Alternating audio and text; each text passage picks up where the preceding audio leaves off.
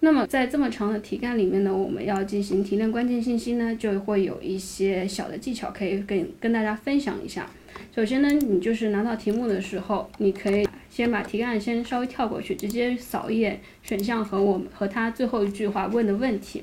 少选项是为什么呢？少选项就是，比如说现在选项非常长，然后密密麻麻都是文字性描述，这个时候呢，你基本上可以判断它就是它大概率是一道就是定性的题目，啊，基本上就是说可能跟计算不太沾边。那么在在你后面开始读题的时候，对于一些题题干中的一些关键数字啊等等，你可能就不需要那么那么啊那么关注，或者是逐字逐句去画出来。那另外的话，如果说是你看到选项，它是一些非常简短的数字，那你大概就知道了。这个时候你要考计算。